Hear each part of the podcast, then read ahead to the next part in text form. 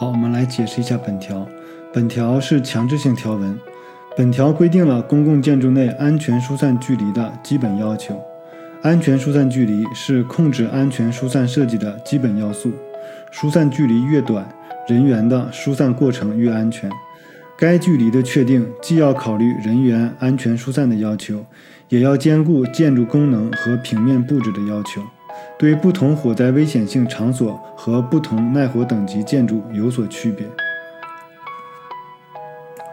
首先，我们要注意到建筑的外廊敞开时，其通风、排烟、采光、降温等方面的情况较好，对安全疏散有利。本条第一项表格中的注一对设有敞开式外廊的建筑有关疏散距离的要求做了相关的调整。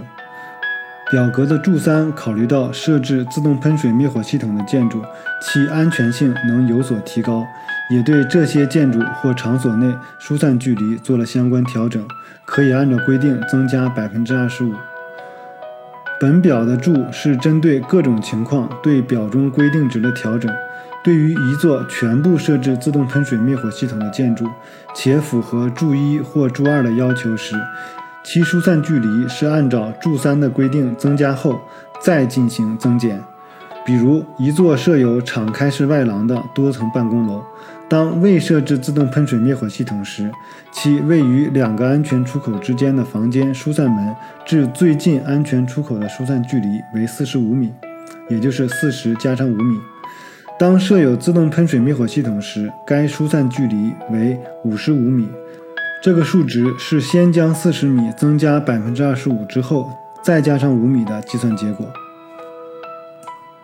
我们同时也要注意，对于建筑首层为火灾危险性比较小的大厅，该大厅与周围的办公、辅助商业等其他区域进行了防火分割时，可以在首层将该大厅扩大为楼梯间的一部分。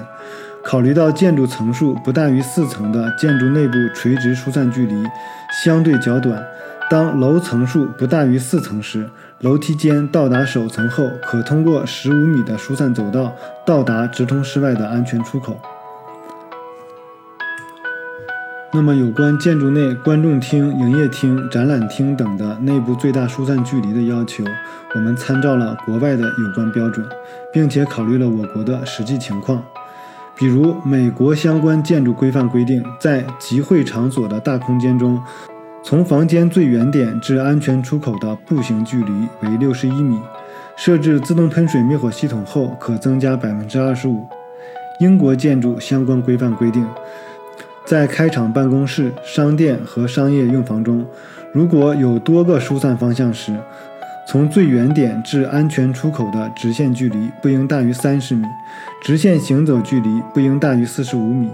我国台湾地区的建筑技术规则规定，戏院、电影院、演艺场、歌厅、集会堂、观览场以及其他类似用途的建筑，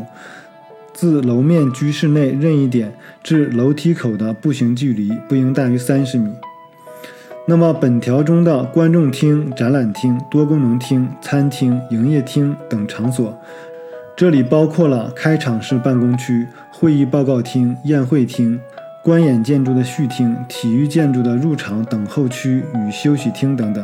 不包括用作歌舞娱乐放映游艺场所的多功能厅。